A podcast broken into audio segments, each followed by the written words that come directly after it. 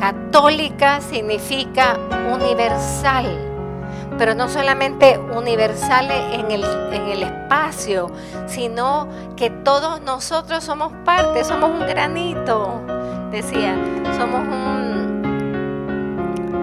como una semillita de ese cuerpo, que donde el Señor nos siembre, tenemos que hacer crecer y desarrollar la iglesia. O sea, la iglesia a través del tiempo, porque nosotros tenemos que estar claros, nosotros vivimos en el tiempo de la iglesia. La era del Espíritu Santo es el tiempo de la iglesia. La era de la iglesia es la que nos prepara para la segunda venida. Por eso en la Santa Misa que decimos, anunciamos tu muerte. Ven Señor Jesús. Estamos en el tiempo de la iglesia. Por lo tanto, es el tiempo en que tanto la iglesia, que somos todos nosotros, somos y tenemos la misión de expander a la iglesia, de hacerla crecer. Hermano, si tú pasas por la vida y alguien no se convirtió a través de ti, no fuiste un buen apóstol y discípulo de Cristo.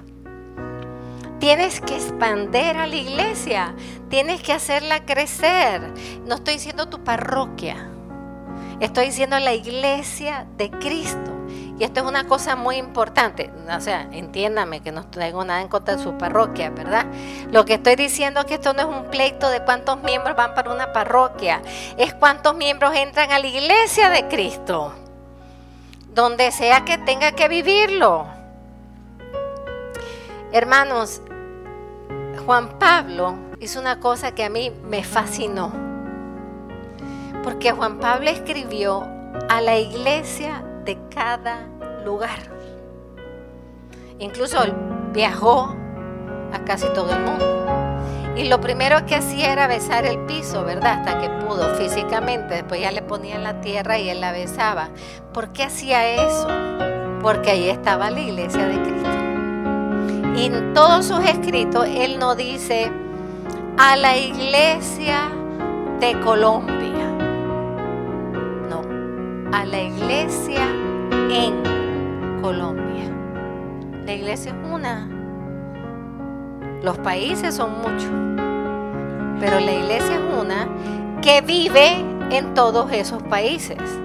La iglesia de Cristo que vive en o sea, nosotros somos la iglesia de Cristo que vive en Miami. Pero si salimos de Miami, seguimos siendo iglesia de Cristo. Por lo tanto, fíjense, es importante aprender el lenguaje correcto. Porque nosotros decimos, la iglesia de Guatemala está mal. Perdón, no está súper bien. Pero estoy dando un ejemplo. O la iglesia, hay, lugares que la iglesia está en una crisis gravísima, como Irlanda. Por eso hay que ir a misionar, hay que devolverle a ellos lo que hicieron por nosotros. Hay que decir, la iglesia en Irlanda pasa por un momento de crisis. No es la iglesia de Irlanda, porque el T quiere decir que el origen fue Irlanda, no, el origen es Cristo. Y el alfa y el omega de todo es Cristo. Por lo tanto, hermanos, muy importante para San Pablo es que nosotros nos identifiquemos claramente con Cristo. Entonces esto, fíjese, tiene unas repercusiones gigantescas para sacarnos de inmadureces. ¿Con quién hay que identificarse? Con Cristo. ¿A quién tienen ustedes que escuchar? Ojalá lo podamos escuchar bien a través de la iglesia. Pero si tu párroco dijo una barbaridad, delete. Porque la voz que tú tienes que escuchar es a la de Cristo. Si tu párroco habla en nombre de Cristo, escúchalo. Pon atención. Ay, yo no voy a misa porque qué aburrido ese coro. Hermana, no te preocupes, que el coro del cielo es una maravilla. Y si tú no vas a misa y no comes su cuerpo y no comes tu sangre, no vas a oír ese coro. Hay que estar claros. La identificación es con Cristo mismo. Damos gracias al Señor por, la, por los líderes, damos gracias al Señor por los lugares en que estamos.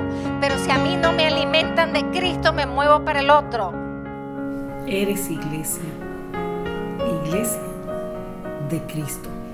Aliméntate de su cuerpo eucarístico. Sé parte de ese cuerpo.